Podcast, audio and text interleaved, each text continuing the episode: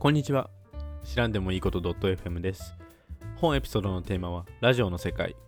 ラジオが生まれる前の世界。初めての無線通信。ラジオの発明家たち。ラジオが救った命とたくさんの事件。そして世界で初めて生まれたアメリカ大衆文化について話し、皆さんを100年前のラジオの黄金時代に連れて行きます。最後までぜひ聞いていってください。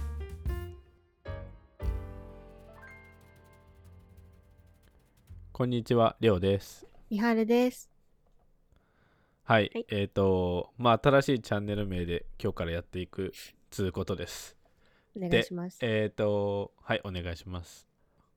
あ、まあ、これからね、どういうチャンネルにしていくかっていうと、えっ、と、まあ、この前回も言ったんだけど、えーテーマを決めて、その歴史とか、えっ、と、文脈とかを話していくっていう感じでやります。まあ、聞いていればこういう感じかとわかると思うので、よろしくお願いします。はい。でね、今日のテーマ、まあ、ラジオ、ポッドキャストだから、とりあえずラジオの歴史とか、そういうものを調べてきました。頑張ったね。はい。はいラジオ聞きますか？ポッドキャストとか。私？うん。最近聞くね。あ、そう。うんあ、自分が始めたからかな。うーん。他人のもこう参考にしよう的な気持ちがある。うーん。は、それよりかは普通に好きな芸能人のを聞いてる。あ、そう。うん何を聞きますか？何を聞くか？私の趣味がバレるけど、うん。うん。それを聞いてジャニーズ。ズだよね。あ、ジャニーズジャニーズのポッドキャストがあるのね。うん。あ、ラジオだね。あれは。あ、はいはいポッドキャス。トではない。なるほどね。うん基本的には FM ラジオだよね、うん。今は。多分。まあそんな話も解説しながらやっていくのでまず、えーい順にお題を追いながらやっていきたいと思います。はい。はい。1個目えっ、とラジオの誕生までの文脈。えっ、とそもそもじゃあラジオってどういう話どういうものかっていう話なんだけどうん。定義から言うとね、えっ、とラジオとは、えー電波を用いて信号を送り、えー、と通信する技術である。でまあ電波っていうのは、えー、と 30Hz から 300GHz の間の周波数の電磁波のことであると。うん。でちょっと詳しく言うと、まあ、電波を放射するアンテナに接続された送信機と呼ばれるものから、まあ、その電波を出して、まあ、受信機で受信すると。別のアンテナにある。はいはいはい。あの家の上にねついてたやつあるでしょ？送信機受信機うんうんのピーンってなってるやつね、まあ今はあんまり見ないかもしれないけどまあ昔はちゃんとあったじゃない、そうね。それでそうそう。受信したり送信したりします。まあ今でも普通にあるんだけどね。うん。はい。でラジオはえっ、とまあなんかみんな勘違いしてる人も結構多いんだけど日本語だとラジオってこうラジオ放送のことを指すじゃない？うん。だからメディアとしての。でも本当は無線通信っていう意味なんだよねあ、メディアじゃなく。英語のレイディオの方は。ね。そのうちの1個なわけ。うん。だからみんながラジオだと思ってるのは英語では Radio Broadcasting であって、うんうんうん。えー、とラジオっていう無線通信を使ってるのは例えばテレビとか携帯電話とかまあネットワーク衛星通信うん。まあいろいろあるわけ。レーダーとかね。何でもそう。まあ非常に幅広い、あのー分野で使われてるということです。はい。はい。でそそもそもえっ、とあ今言ったねこのラジオっていうのはその2つの意味があるわけだよね。うんうん。2つの意味というか本来の意味とこうぞ私属性に。が使うラジオ、そう。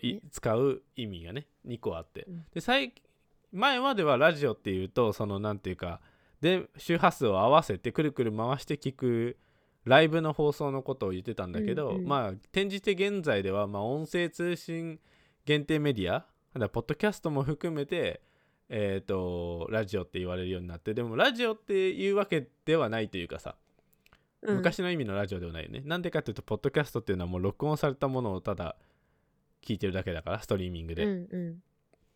そう、まあ、ダウンロードもするかもしれないけど、まあ、昔の意味とは少しずつこれも変わっていこうとうんしてますと。で、さっきも言ったけど、ラジオの仕組みっていうのは、波長や周波数などを変化して、送信機から受信機を、えーに空間を超えて情報を伝達して行われると。でまあねじゃあラジオねどうやって誕生したかっていう話からしていこうよと。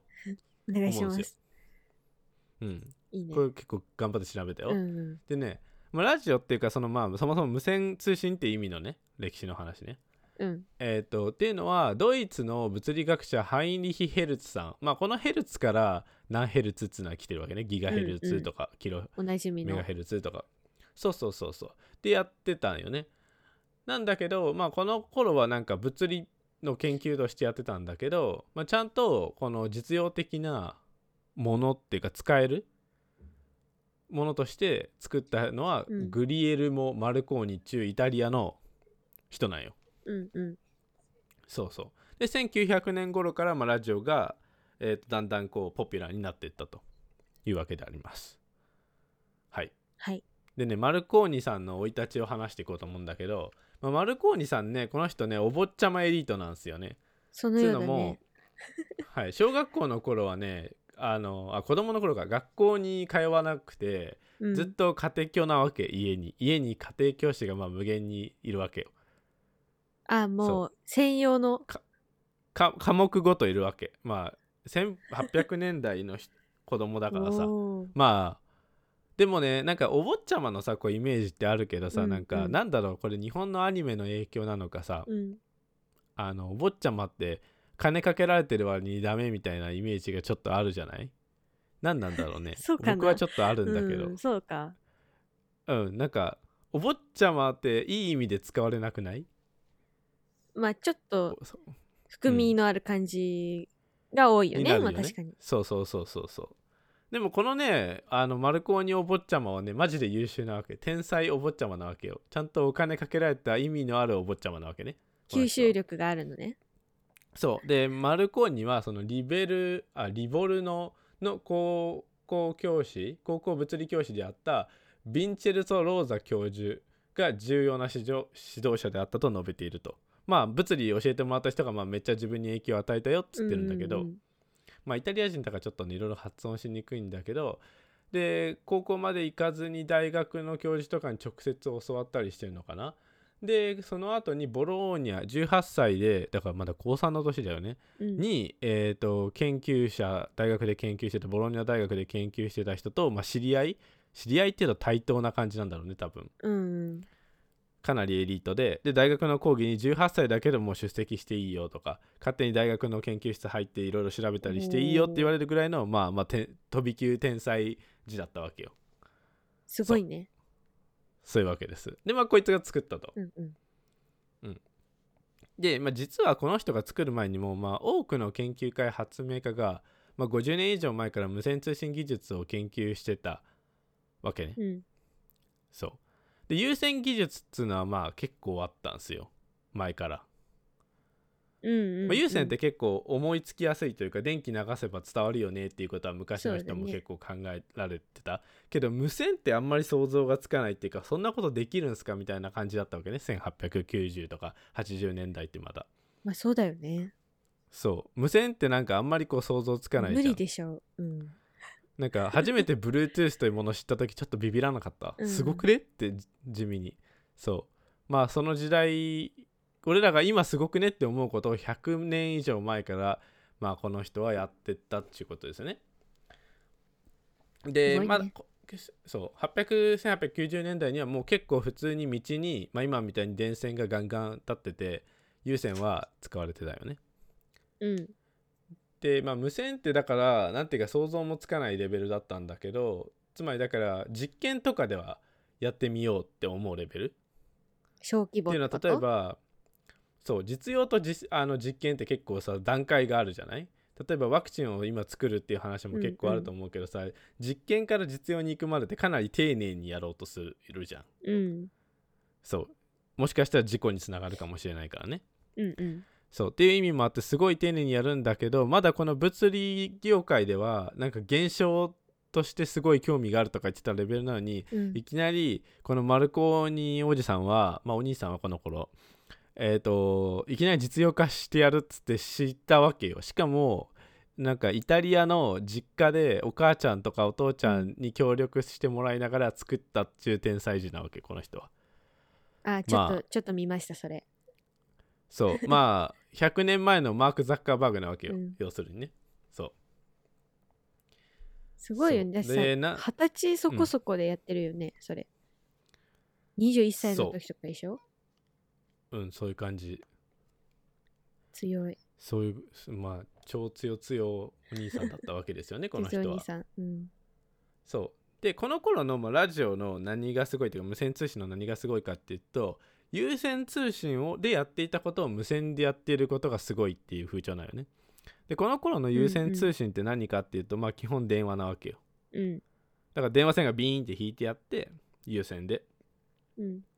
でそれを無線でやってるからすごいとかっちゅう話なわけよね、はいはいはい。そう。そう。つまりどういうことかっていうと1対1じゃんそれって。1人が今こうやって通信してるけど俺が喋ってミハルンが聞くっていうのは1対1だよね、うんうん。ピアトゥピアって言うんだけど。でそうじゃなくてあの1対多数でこあの今のブロードキャスティングってものは作られるわけじゃん。うん。放送はね。そう。でそんな考えはなかったのよ。そんなことできるわけないでしょみたいな。でこれが後にまあ達成されていくのがすごいよっていう話なんですよ。なるほどね。そうでえっ、とでまあこの人はあのまあもちろん英語も天才的に喋れるわけよ。家庭教師がね。素晴らしいんで。そう。でイタリアなんでねイギリスなまりの完璧な英語をもう喋れるわけよ。うんうん、うん。でイタリアでまあ屋根裏とか家とかでいろいろ練習してうまくいったからまあイギリスに行って特許を取ろうという気持ちだったわけですね。すごいな。そう、うん。まあ、すごいよね。もうなんかチャレンジャーすぎない？いろいろ。なんか人生の速度が速すぎてなんか、うん。調べててついていけないよこの人って思っちゃったレベルなんだけど。まあなんかに若干20歳にしてなんかもう何？世界を驚愕させるようなものを作って特許を取ろうと20数2歳とかで行っちゃうわけでしょ？そう。でこれは電波ベース通信の初の特許となったわけであります。はい。あ、取れたんだね、特許。まあなんか取ってる人もいないからとはいどうぞみたいな感じだったのかな？そっかそっか。うん。でラジオが生まれるまで4えっ、とイギリス向けにえっ、とそのイイギリスに行ったわけじゃんマルコーニさんはねうんうん。イタリアからで一応イギリスに特許取るためにさまあ一連のデモンストレーションしなきゃいけないわけよこれできるぜっちゅうことをねそうだね。イギリスの人に言うためにだっていきなり外国人が来て特許くださいとか言ったらはお前何？って話になるわけじゃん。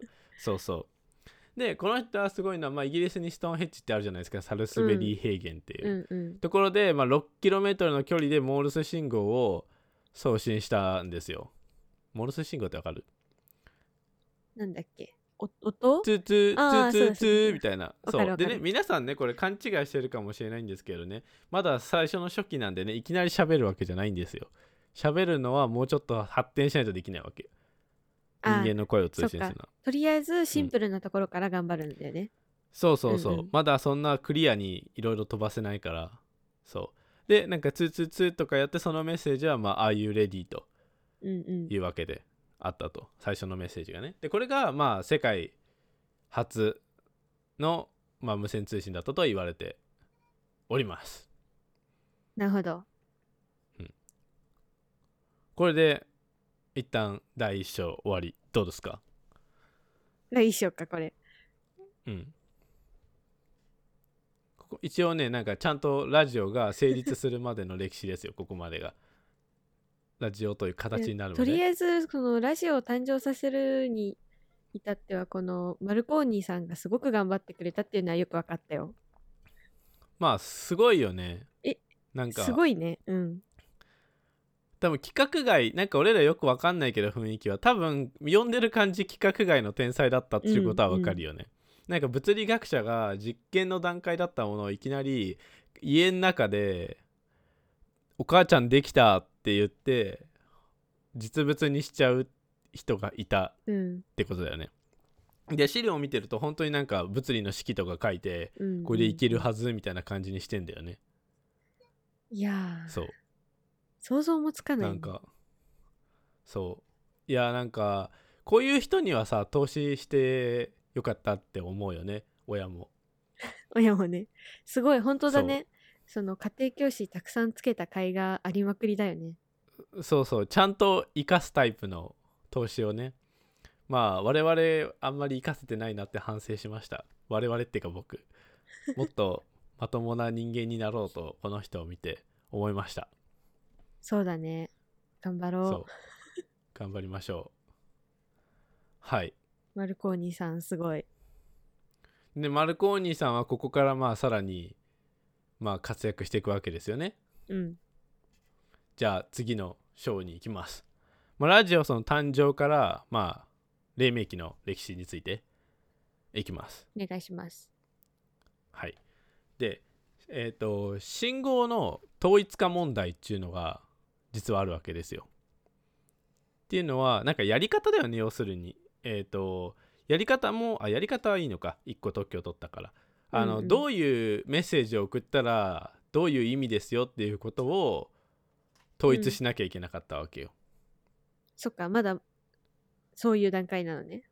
そうそうそう。言葉を伝えるんじゃないね。222そうそう222のあのリズムを決めなきゃいけなかったわけモールス信号ってのはうんあったんだけど、そのモールス信号を使う時にどういう222をしたらこうみたいな。なんかそんなにいちいち毎回「ああいうレディー」とか言って1文字ずつ喋ってたらマジたしんどいから、うん。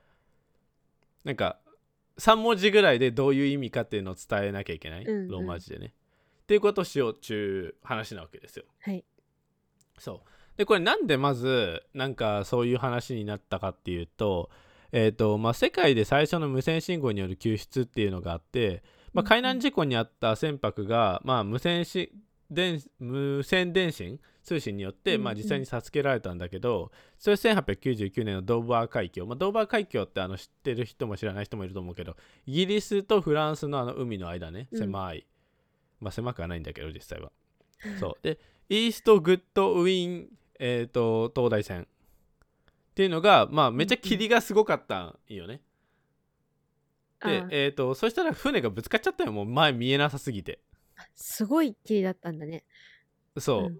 もうマジで一寸先は闇みたいな状態でガンってぶつかっちゃって。でそうしたらまあ隣を取ったサウスフォアランドえっ、と東大隣らへんにあったのに、えー、と無線電信で、うん。えー救助を求めて、まあ、救出されたわけよよかった。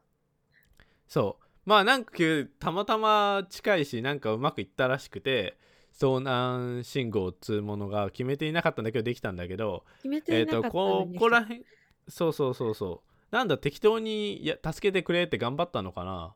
あんま詳しく書いてなかったんやけど、アピーでもルをしたんだろうね。そうそうちゃんとしなきゃダメじゃねっちゅう話がここで上がってきたわけよ。よかった気づけて。そう、んでむこの無線っていうのは本当に人を助けられるから、まあ、決めルール決めようぜっていう会議。うんうん。遭難信号会議。無線電信予備会議っていうのがベルリンで1903年に開かれたわけですね。ほでえっ、となんか決めようぜって言ったんだけどまあちゃんと採用されなかったわけよ。まあなんかなあなあになって終わっちゃったわけよ。決裂したのかな、うんでまあ会議のその終了後1903年って言ったんだけどその年の終わり12月7日えっ、とにえっ、とまたなんか事故ったんよね。う同じように？そう。で、えっ、と、レッドスターラインの、えっ、と、あ、この当時はね、マルコーニが、マルコーニさんがまあ会社開いたわけよ。イギリスでね。うん。で、マルコーニ国際海洋通信会社さんの作ったんやけど、で、それを積んでたレッドスターラインっていう会社のクルーランド号っていう船よ。が、まあ、アントウェルペン、アントウェルペンってわかるかな？オランダかな？多分。オランダからニューヨークに行こうとしてたら、えっとアイルランド沖を走ってる時になんかそのステアリングギア、まあ、ギアってわかる、うん。あのチャリでくるくる回るとこね、うん。まあ、車でもそうなんだけど、まあ、そういうギアを壊しちゃって、えーこれも無線通信でなんとかやったんだけどまあ多分これもう時間がかかっちゃったのかなやっぱり決まってないから。まあ必要性やっぱ大事必要だよねっていう話になってきたわけよ。その年のすぐ後にまた無線通信をすぐ使われたからね。すぐそうなんだね。そう。ほら言ったじゃんみたいな感じになったわけ、世の中的にはね。で俺僕ねこれちょっと思ったのがあのオランダからニューヨーク行こうとしてるのにあのイギリスの横のアイルランドの破損だから割としょっぱなじゃねって思ったのよね早くでって思初ったんだけど。期不良かな。そう初期不良。初期いや 何回か運転はしてると思うけどこれが初公開ではないと思うんですけどね。そっか。なんか早いなって思っちちょゃった。っと誰か気づいてほしかったよね、そう先は長かった、うん。でえっ、と、まあ、マルコーニさんの会社は決めたわけよ。こうしようぜみたいな。自分会社の中ではあったわけ、うん。そうそうそうでマルコーニの会社は、えー、と CQD というふうに3文字にしましょうと。うん。でこれどういう意味かなって調べたら CQ はオールステーションって書いてあってなんで CQ がオールステーションやねんって思ったんだけど AS じゃないんかいって思ったんやけど多分これはイタリア語なんでしょそうだろうね。う、うん、でもね D はデンジャーまたはディストレスって意味するって書いてあってなんじゃそれって思ったよね。やっぱ自分の母国とさ混ぜたんかな。混ぜたかったんじゃない、そういうことかな、うん、なんか CQ って何なんだろうね。また調べてこう。でドイツね。うん。でドイツ帝国。ドイツ。うん。うん。でこのマルコーニのライバル社がドイツ帝国にあったんだけど、うん。テレフンケン社っていう名前らしくて。うんうんでテレフンケン社はなんか SOE っていうなんか全局呼び出し信号っていうみんな聞いてくれっていう信号プラス遭難した時用の信号を別に SOS っていうのを作ってたんだって、で、まあ、モールス信号的に言うと E ってプなのよ。うんうん。SOE で言うとプププププププなのね。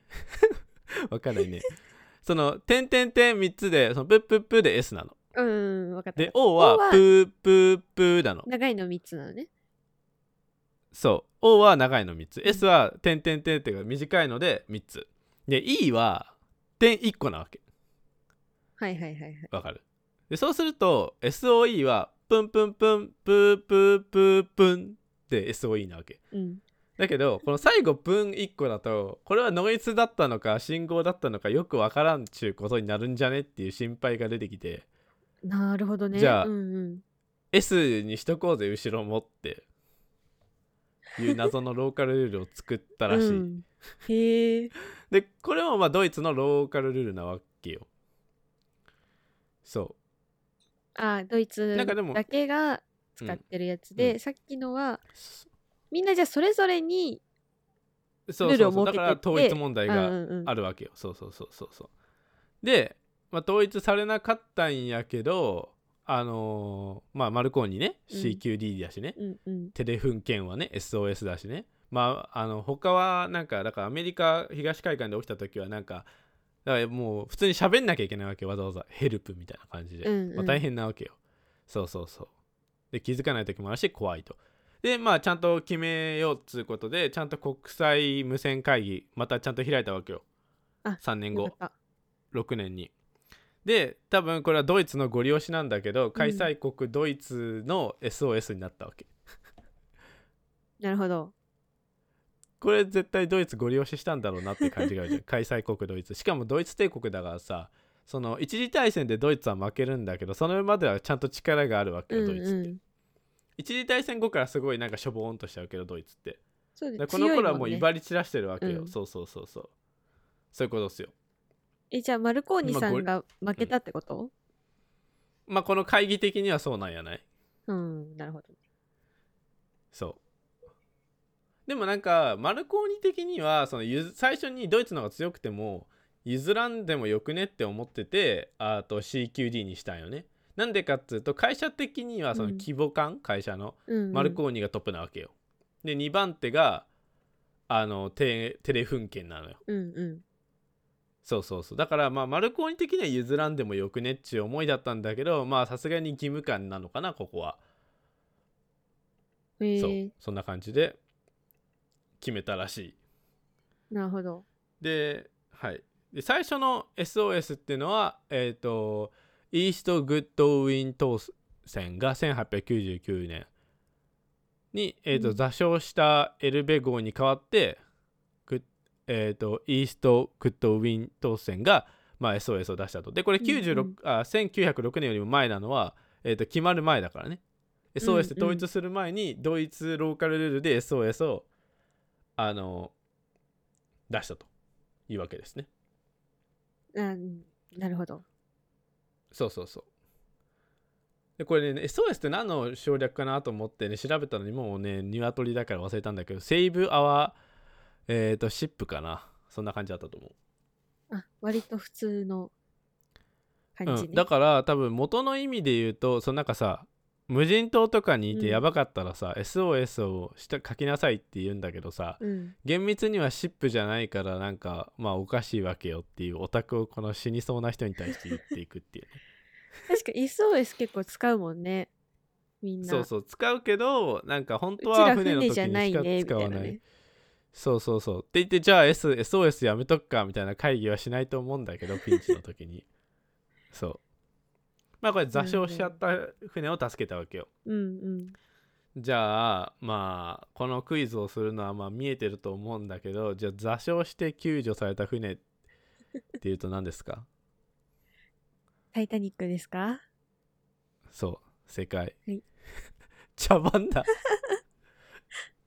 はい。見ちゃった。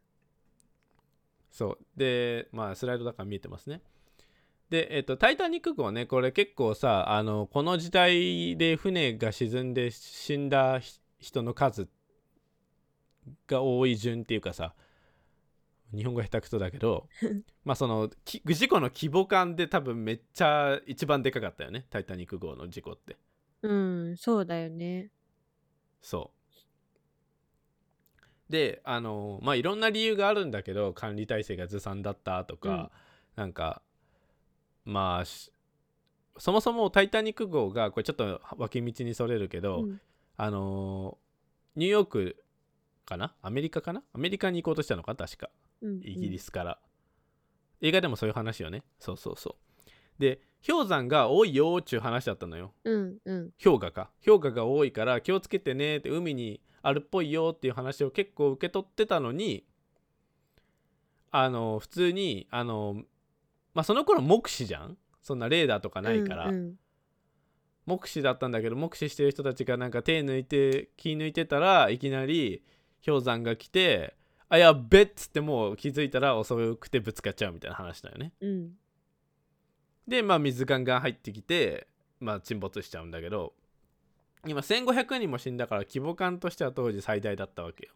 うんうんで1500人もまあ死んじゃったんだけど一応ラジオのおかげで1500人に収まった説っつうのがあるわけ。あここでラジオが使われてたと。そう。でこれすごいことにこの「タイタニック号」にはマルコーニの社員が派遣で乗ってたんだよ。へえ。2人。ラジオエンジニアさんたちが。うんうん。ラジオちゃんと使える人たちがね。でまあ派遣というかな派遣か派遣でもないか。まあなんというかえっ、と他社の人が乗ってたわけよね。うんうん。でこの人たちのおかげであの有名な「タイタニック号」を助けたカルパチア号っていうのがあるんだけどカルパチア号に「助けて!」っていう風に送れたわけよ、うんうん。信号を。そう。でまあ残念なことにこの社員の2人のうち1人は、まあ、死んじゃったんだけどねこの事故でね、うん。まあすごいこう活躍をした人だったわけよ。へえそうでまあまた話がそれるんだけど評価が多いっちゅう話だったじゃん？うん。でも「タイタニック号」を助けなきゃいけないじゃん？めっちゃ人死にそうだしこのままだと、うんうん。だからもう超ウルトラスーパー最高速で来たわけよ。カルパチア号が？そう。だから結構リスキーだったらしい。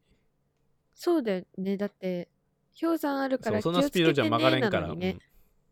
そう。まあでもかなりがまあとにかく行こうって思ったらしへいえのでカルパチア号を操縦した人は拍手。すごいね。素晴らしい。うん。素晴らしいのかわかんないけど。ではここ次の話はねえっ、とちょっと小話ね。そのマルコーニがさアメリカにもビジネスを展開してたわけよ。うん。1901年。この人は先見の明があるからさあの独立宣言のはるか前にアメリカにも置いとこうみたいな気持ちがあるわけよね。素晴らしいよね。素晴らしいね。そう。頭いいあれ？独立宣言はしたか？ごめんなさい。したね。えすごい前じゃない？全然前じゃん1776で。ひどい。ひどい。ひどい。ひどすぎる。はい。ももろ戻るよ。いいよ。そう。だからすあの全然先見の明はありませんでした。申し訳ない。1776年頭が悪すぎたんだけど、うんえっ、とあそうだね。じゃあじゃあアメリカの僕が言いたかったのはその全盛期が来る前の話ね、うんうんうんアメリカの基本的にマジでぶっちぎりでナンバーワンだった時って1920年ぐらいなんよね。うんうん。でこれはまあ第一次世界大戦とかいろんな背景があるんだけどそういうアメリカが全盛期になる前にえっ、とこういうこう種を植えとく行為をしたっていう意味でマルコーニさんは優秀なんだよ。うんっていう言い訳をしとこう。でえっ、とでその1901年に作ってたんもうビジネスを展開してたんだけどここで挑戦したのはあのセオドア・ルーズベルト大統領っているじゃないですか。はい。いいたじゃないですか。いますね。とイギリスのエドワード国王第7世うんうんうん。をラジオを使ってメッセージを送ったらめっちゃアピールになるんじゃねって思ったわけイギリスにもアメリカにもこのラジオすげえっていう、うん。そうそうそうそう。でまあ成功させたわけよこれ。送ったんだ。これすごいよね。すごいね。でまあこれも小話なんだけどまあちょっと前なんだけどオバマはイギリス国王に iPod をプレゼントしたんですよ。へえ。でこれはまあギャグギャグだよね。この昔のあかぶせてるのね。大統領が国王にこうラジオメディアをプレゼントするっちゅうね。うんうんまあそうそうそうそういう感じ。おしゃれだね。そう。でねこの辺からちょっとさっきからも言ってるように分かると思うんだけどあの時代がこうごちゃごちゃしてくるのよ。そのなんていうかな、うんうん。タイムラインで語るか人物で語るかによってさ結構どっちを優先するかっていううんうん。話はあるんだけど俺はどっちかっていうとそのタイムラインじゃなくて人物で話してるから、うん。戻ったり進んだりしちゃうんだけどねちょっと。オッケはいで次はねマルコーニの会社がえっ、と有名になってきてねだんだんでかくなってくるわけよ、で家庭にラジオキットを売っちゃおうっていうのを考えたわけね。ーなるほど。うん。ご家庭用に。でそう。でもこの頃はさまだじ人間の声とか送ってるわけじゃないやん、うん。だから何を売ろうとしてるかっていうとまあまあ昔のポケベルとかさまあなんか俺らがスマホ出たばっかの時めっちゃみんなで買いたいみたいなさ。うん。あのあとはガラケー買い始める JK みたいな感じよ。でもキキッズたちとかが欲しがるわけ。うんうんうん。すごい。でもねすごいこまあだから昔さあの何？ギャルがさガラケーめっちゃ高速で連打して打ってるとかあるじゃん。そうなの？え？知らない？ガラケーバババババって、まあ、ガラケー使ったことないけど俺は多分。なんかその「う」に行くまでに「あ」のボタンを3回押さなきゃいけないでしょ、ガうんうん。ガラケーって。それをめっちゃ早く打てるわけよあの人たちは。あそれは流行りだったの？流行りっていうかギャル仕草なわけ。あかっこいいみたいな？かっこいいっていうかまあイケてるギャルなんだよね、多分それは、うん。でさ例えばさ JK 俺らがさ高校生の時はさ JK はさスマホを両手で高速フリックするわけじゃん、うん。それと一緒よ。うんうんうんうん。そう。でめっちゃ速いじゃん JK のフリックってでも多分それと一緒ででもこの頃の若い子たちはモールス信号を送るのがなんか若者仕草だったんだと思うこれは。ああなるほど。るうん。でなんかツーツーツーツーツーツーみたいな。なんか、まあ、ギャルがみんな覚えてたんだよきっとこの頃の。ほそう。すでさなんかち今思うとすごい知的に思わない。今時のギャルモールス信号誰も覚えてないじゃん。う そうねそう。この この頃のギャルはもうモールス信号がめっちゃうまいんだよ多分。頭いいね。そう。そう、まあ、頭よく感じるけどまあそれしかないから それは覚えるよねみたいなうん。感じなんだと思う。そう。でえっ、と次のねまた人が出てくるんだけどリーデ・フォレストさんっちゅう人が登場するわけね。うん。でこの人はあのラジオの父っていうわけよでこの人は何がその今までのあのなんだっけかマルコーニさんと違うかっていうとマルコーニさんはツーツーツーツーの人でしょ？うん。だけどこの人は声をちゃんと届けた人なんよ。あ音声が届くようにしてくれたの。そう。そう。オーディオンっていうさ三真空管？三極管とも言われるんだけど、うんうん。いうものを作ってでこれはさこういう音とかをなんていうかな綺麗なように届けられるようになるっていうのはエレクトロニクス分野の基礎となるわけだよね当然。うんラジオ放送もそうだし、まあ、電話とかね、えー映画とか音声映画とかとにかくその音系のものはものすごい発展するわけこれによって。うん声のうん。うん無線通信ができるようになるから。でこの人はまあ実は自称発明家なんよね。でなんでこの人が発明できたのかっていうのはうん。よく分かってないんよね。でなんでかっていうとこの人はなんか作ったって言って実際にそれ動くんだけど、うん。なんで作ってるかあ動いてるかの理論がよく分かってないの。自分も？だからすそう。ももしかしたらなんか手下にやらせてたのかな？よくわかんないけどじゃあ手下が言えばいい話だしよくわからないけどなんかよくわからんけど動くっていうものを作る人なんよね。へえで当然さ、まあ、これまではさなんかラジオキットもささっき言ったけどさモールス信号だったけど実際に声が届くようになるとさその簡単にみんな使えるからやっぱり注目が集まるわけよ。うんうんうん。そうスマホ登場した iPhone 出たらさすげえ人気になるみたいなもんよ。うん。これは使いやすいみたいなね。そういう感じ。だからもうみんなこうどんどんつく俺がそういうのを昔やってたみたいなこと言い始めるわけ特許を取ろうとするとああなるほど。特許競争になるわけよ。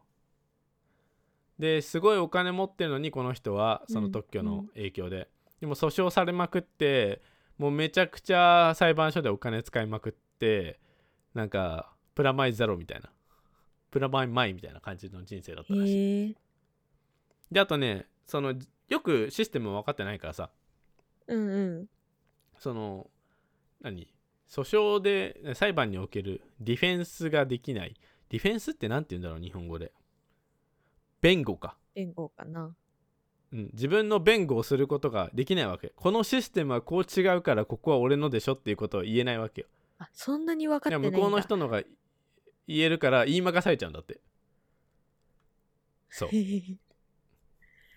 まあなんかうさんくさいけどでもどうもこいつらしい。はい。へえこれが第2章です。すごいやっと声が出てきたねそう。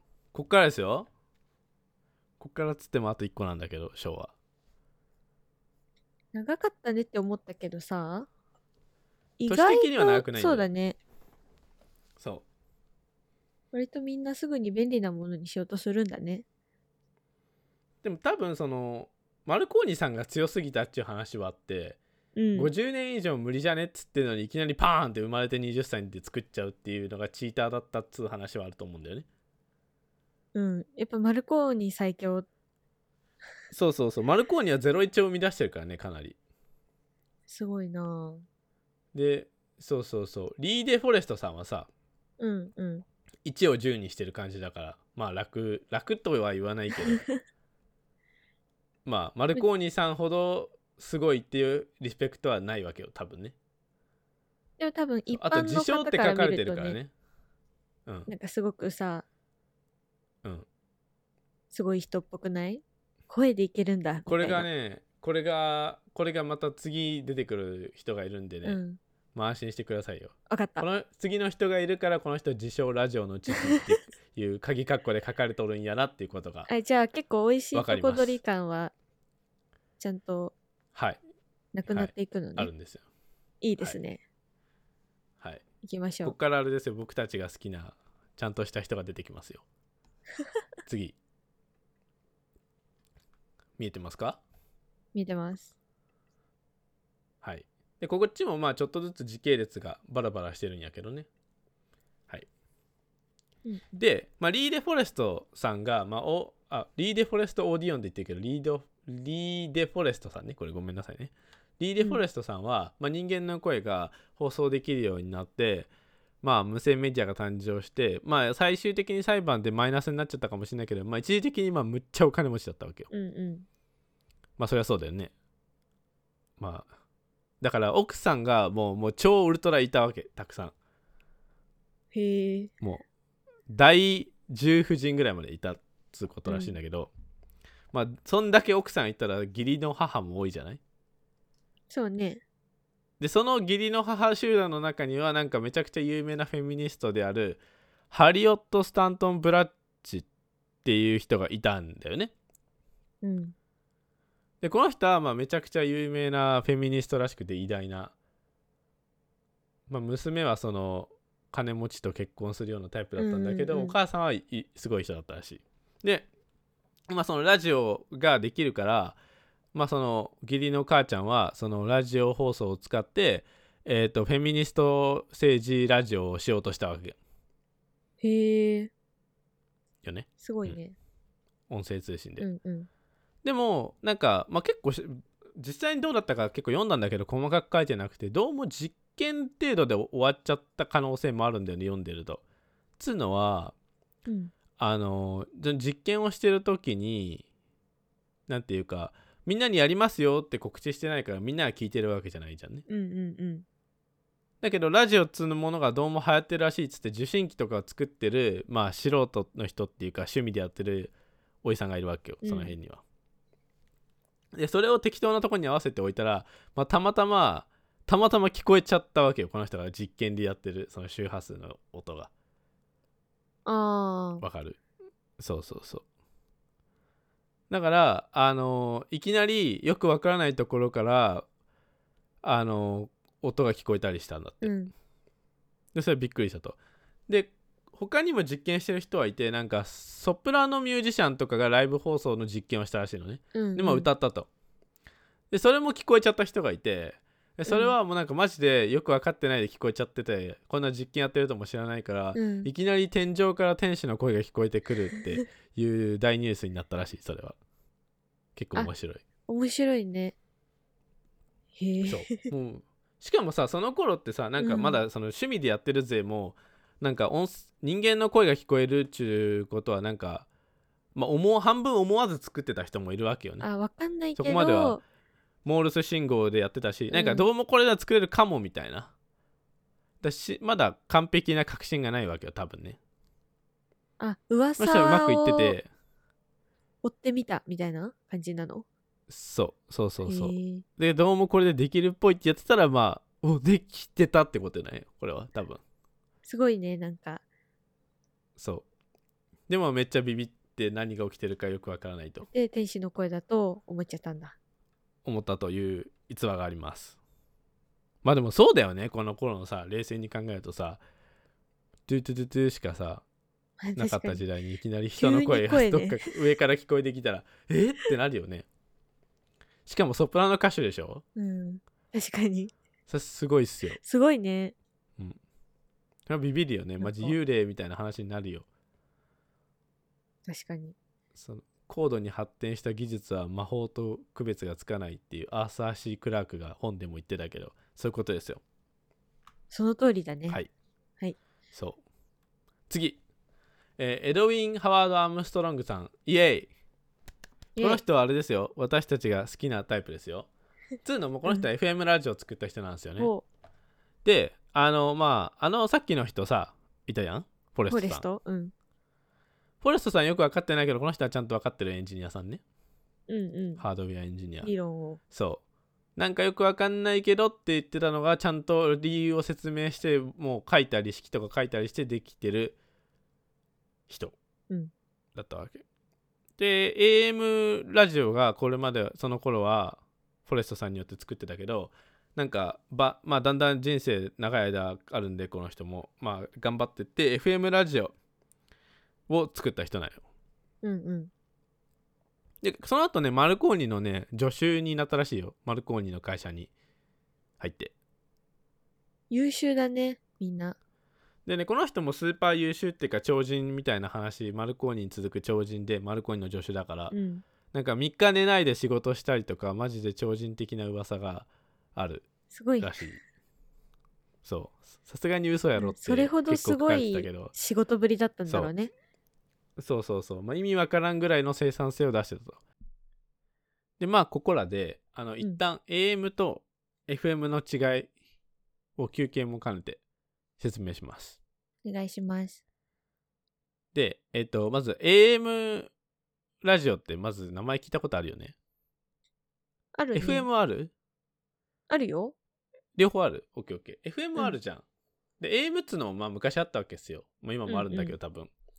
で、これ波の振幅の強さを変えて、えっ、と、音を音声信号にして送ってるわけ。うんうんでこれの特性っていうのは、えっ、と、地形に従う形で地上波として移動するんだよね。つうのは、すごい遠い距離でも、えっ、と、地平線をこういろいろこう山あり谷ありでもうまいこと動いてって受信することができるんよ。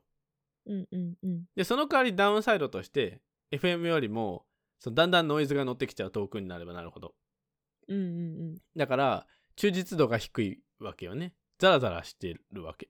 うんうんそう。だから、えーでも別に距離はあって、もう、あの、なんていうか、高い位置になくていいっていうか、直線で送らなくていいから、山あり谷ありでいいわけよ。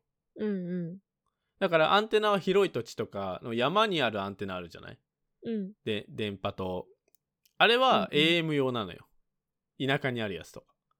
へえそう。で、FM っつうのは逆に、あの、音声信号を周波数によって変化させるんだけど、これは何が起こるかっていうと、電波が直線し、なんていうの、目線上に動くわけ。今、地球に立ってるとするじゃんね？立ってるじゃん？まあ、座ってるかもしれないけど。で、その目線のまま動いていくの。ってことは地球は丸いから、だんだんこう、どっか行っちゃうわけよ。あそれていくってこと？そう。うんうんうん水平線上には動かないわけよ。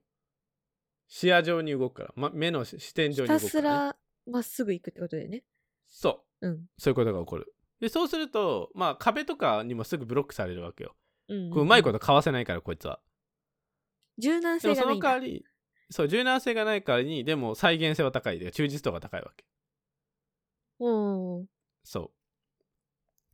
で、このまあ直線でしか動かないから、アンテナはなんか東京タワーとかエッフェル塔とか、まあ、スカイツリーとか、エンパイアステートビルディングみたいな、まあ、むっちゃ街の一番高いとこからビュンって出すようになってるわけね、基本的には。誰にも邪魔されないから？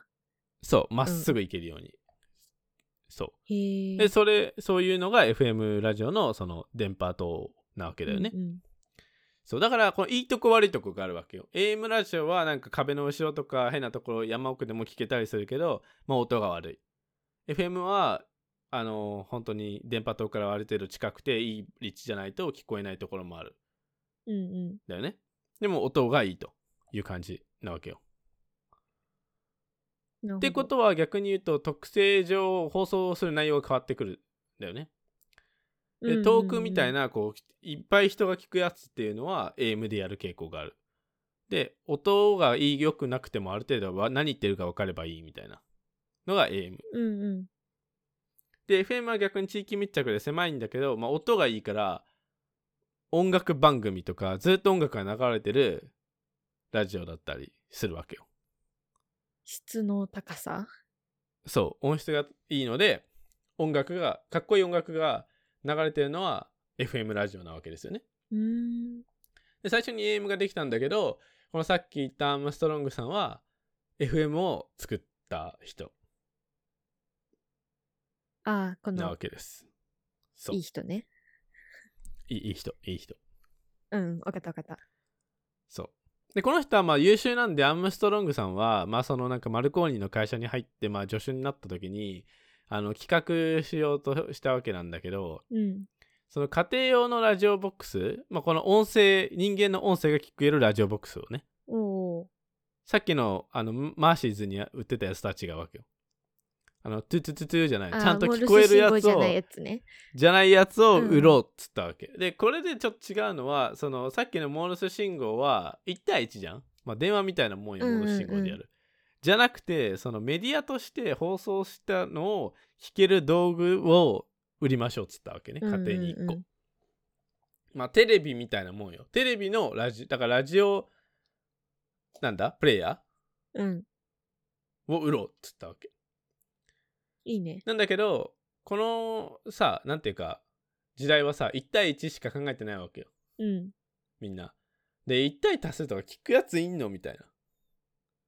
だし、そもそも作れんのそんなすごいものみたいな感じなわけですよ。そう。まあ、作るんだけどね、この人たちが。そう。で、結局、まあ、作ったわけよ。すごいよね。作れたんだ。そよかった。う。で、人間の声が1対多数で無線放送できるようになると、まあ、みんな使うやん。まあ、みんなやり始めるやん。そうだね。便利だもんね。そう。で、まあ、俺らみたいな、ポッドキャスターみたいなのの100年昔バージョンができてくるわけよ。おう。そう。で、野良ラジオとかが始まるんだけど、またこうすると、まあ、誰が特許だみたいな話があって、まあ、これは結局さっきのフォレストさんとか、アームストロングさんとか、まあ、マルコーニーさんとかが裁判所で戦う結果になっちゃったわけ。こここで。あー、なるほど。そうそうそう。みんながやり始めて。そういうことですよ。わかりましたそういう。ことね。うん。で、えっ、と、まあ、このぐらいになると1910何年とかになって、第一次世界大戦が始まるわけですね。うんうん。で、そうすると、第一次世界大戦では、その通信が必要なわけじゃん。やっぱ通信があると圧倒的有利だよね。うんうん。当たり前だけど。そしたら、まあ、アメリカ政府は買いたいわけよ。マルコーニーの会社をもう。本当に、ちゃ、何？勝つためにね。うん。で、たくさんのか、まあ、マルコーニーの会社、この頃になるともうさ、マルコーニーさんもいい年でさ、まあ、もうめちゃめちゃでかい会社になってきてるわけよ。そうだろうね。マルコーニさんも、まあでもまだ若い30ちょっとぐらいだと思うんだけど、天才なんで。まあもうめっちゃ大きくなってるから、えっ、と、買おうとするわけなんだけど、大変なわけよ。アメリカ政府がちょいと買えるもんじゃなくなっちゃったと。へえ。で、そうすると大きな会社と結託して、まあ、バイアウトしようぜっつう話になったわけね。アメリカ政府は。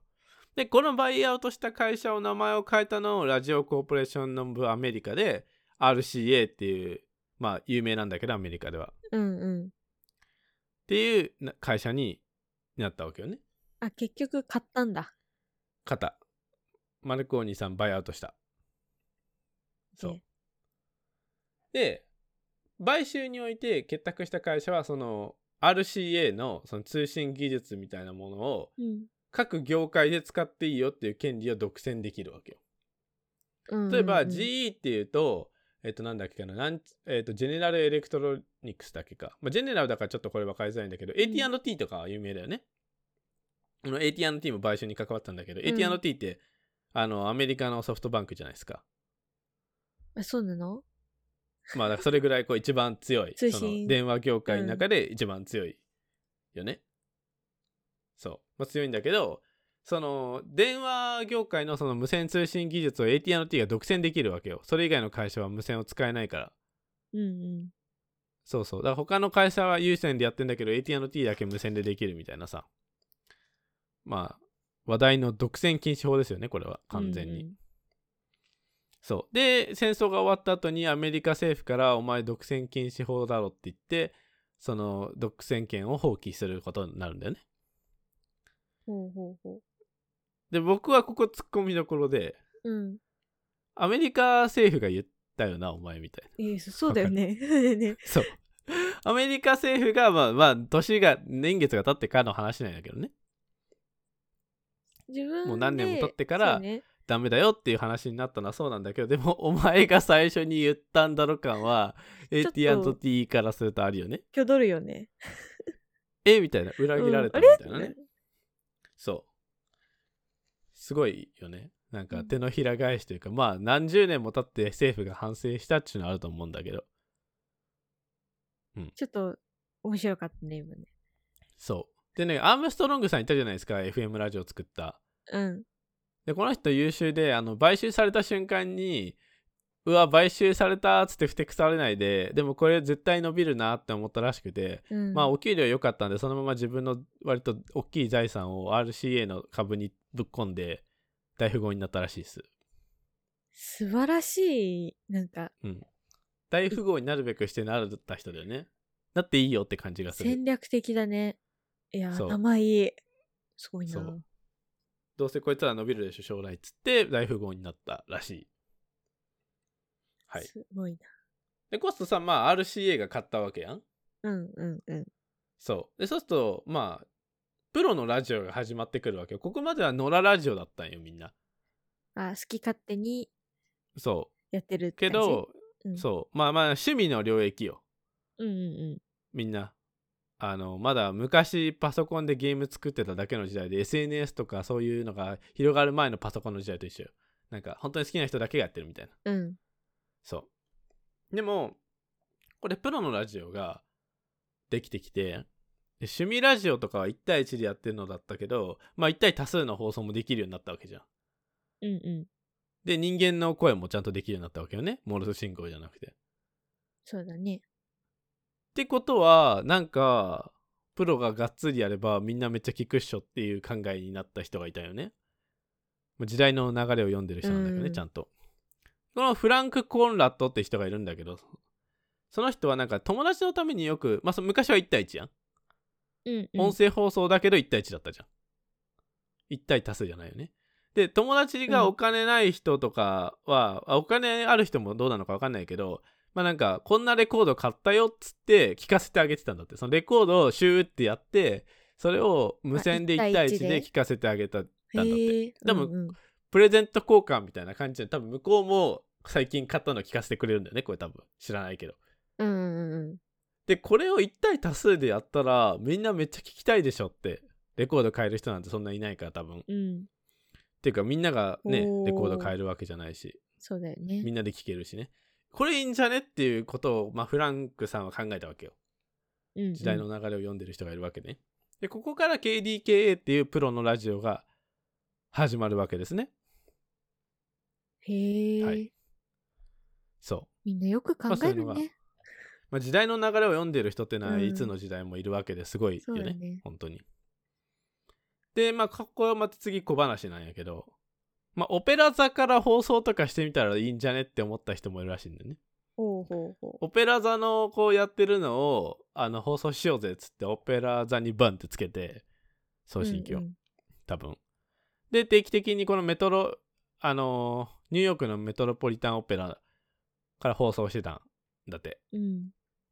まあそういうところがあるのよ。オペラがやってるところがね。すごいニうん。ューヨークの、でそれであのもともとはめあのオペラってまあなんかそんなに上流階級の人が行くみたいな感じだったけどみんなが割と聴けるようになってきたからうんうん。すごいこう、なんていうかなみんなに認められる場所になっていったみたいな感じなんだよね。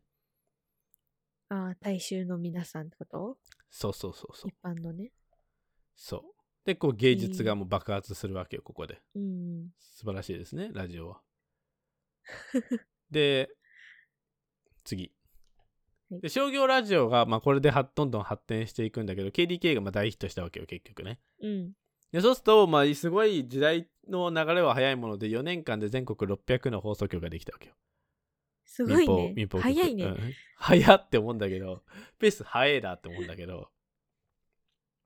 それでまあ機器その、まあ、マイクとかよね多分ね。うんうん。マイクがあったかどうかは知らんけどあったと思うんだけどまあこういう機器を今やってる機器とかをまあその時代めっちゃ高いからうんうん。放送局が買うためにその広告費を稼ごうとああ。するわけだよねでみんな聞いてるから広告も出してくれるわけようんうん。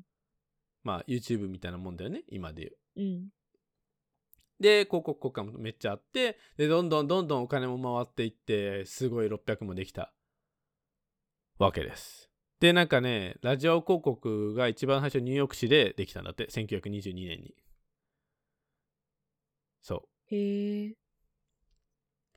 でそうなんだけどまあなんか考えれば分かるんだけどうん。その周波数を変えてるわけじゃん？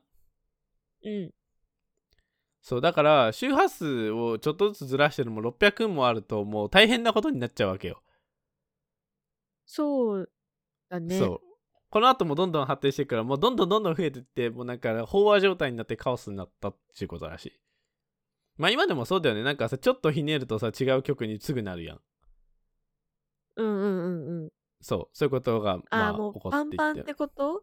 そう。容量のに対して。周波数をどの周波数を使うかっていうね、うん。そのキャパの中に増えすぎちゃって、うん。まあ、今はもうちょっとスカスカなのかな？少なくなってくるきてるからね。うんうん。そうそう。でこの RCA っていうラジオコーポレーション・オブ・アメリカは NBC まあ NBC は今聞いたことあるよねうん。っていう全国のネットワークを形成したとローカルだけじゃなくてもいろんなところでやっていくわけようん。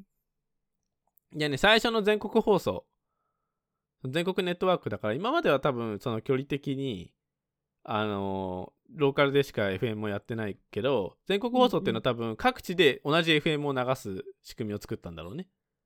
うんうんうん。それでやったのがなんかフットボールの試合だったらしい。1927年に。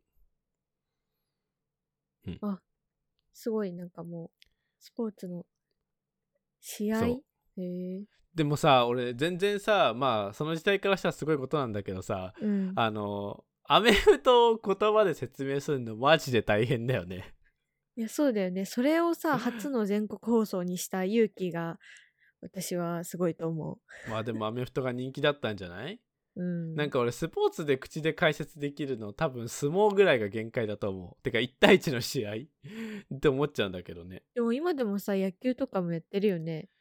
まあ野球はさ一個一個止まるからギリいけんのかなって思うけああ、ど確かに。でもそっか、アメフト、連続じゃん結構あんなの追えないよね、何が何だか。ぶつ誰がぶつかったあれがぶつかった走ってるうおーみたいな感じになっちゃうよねうん、熱気はまあ伝わるのかね。やってんだけどうん。もうバスケもやってるけどマジで狂ってるなって思うああ。そうで、うん。うん。で、ラジオのここから黄金時代が来るわけですよ。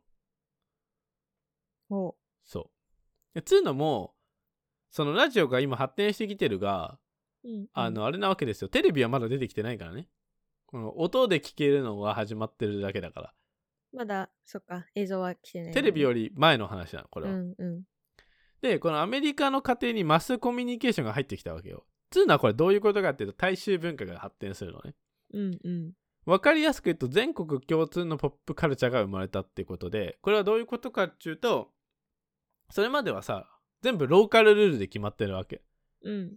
いろいろ例えば流行りの曲はまあテキサスだったらカーボーイソングだしハワイだったらハワイアンソングなわけようん。まあハワイはこの時代アメリカではないと思うんだけど まあただニューヨークだったらなんかそのヒップホップとか、まあ、ヒップホップがあったかどうかわかんないけどブラックミュージックジャズとかだったり、えーカリフォルニアだったらなんかギターソングとかなんかこうもう場所によってちょっと結構違うわけ流行りのそれぞ曲っていうのはれね。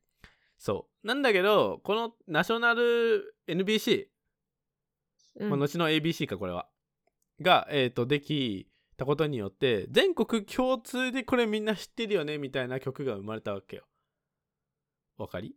うんうんうん。そう。でこれはすごいことで、こんなことは今までなかったわけよ、世界には。なんかそれぞれ場所で流行ってるものは違うわけ。だからニューヨークの人もカリフォルニアの人もこれ知ってるよねみたいな状況になったっつうのはすごいわけよ。みんな知ってるそうだね。の。これはもうものすごい発展なわけね、人類の中で、実は。今みんな当たり前だけど、みんなうん星野源知ってるけど、まあ昔の人は同じ曲は知らないわけよ。そんなちょっと言ったら。うんうん、うん。そういうことそうそうそう。なわけですね。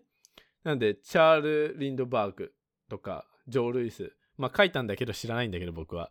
うんえっ、と、私もまあそういう有名な。な曲をアクセスできるようになったんよね、みんなが。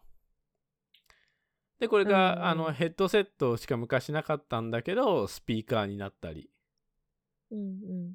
FM ラジオになったりとか、黄金時代はテレビの登場まで続いたわけですと。そうだよね。はいラジオってすごいんだよね。そう、だからか、歴史で結構やるよね。そうあのねみんなテレビみたいなこうし目で見えるのすげえって思うかもしれないけど、うん、実はラジオの方がその段階的なジャンプで言うとすごいんですようんうんうん。そう影響を与えるって意味ではねというわけでそのまたこのねあの徐々にラジオがラジオっていうか音声メディアがまた盛り上がってきてる時代なわけですよ私たちはここからポッドキャストを伸ばしていきましょうとそうだね。この人たちが、まあ、マルコーニさんとかね、あの、アームストロングさんが頑張ったおかげで、えーラジオの黄金時代が来たので、まあ、ミハルとリョウで、えーポッドキャストの黄金時代を作っていこうという締めくくりでありますね。壮大な締めくくりですね。そう。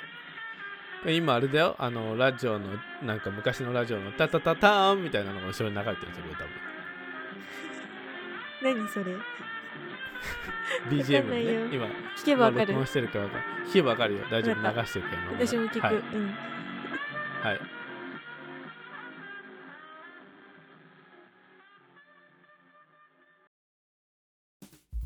まあ、こんな感じで、えー、とこういう歴史をねテーマを決めて歴史を追っていくということをしようと思ってます。これからこのチャンネルでは。うん。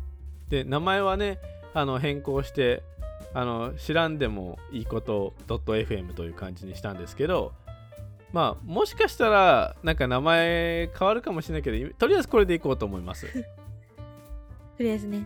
はい。えっ、と知らんでもいいこと .fm はえっ、とテーマの募集だったりえっ、とお便りだったり質問だったりをインスタグラム、えー、ツイッターのダイレクトメールで受け付けております。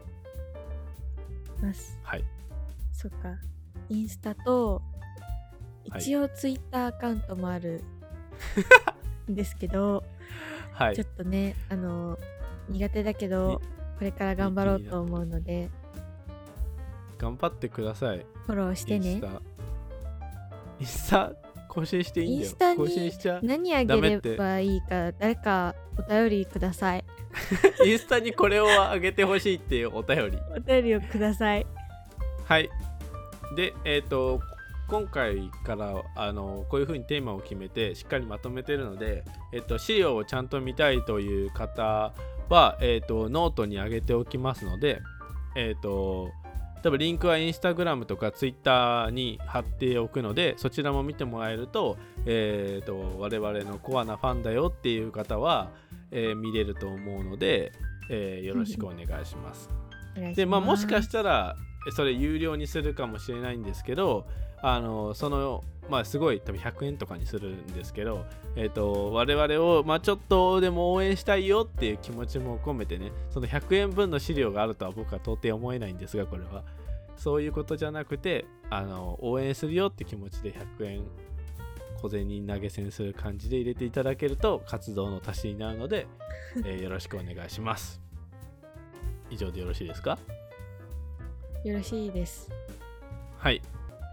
それでは、またね。バイバーイ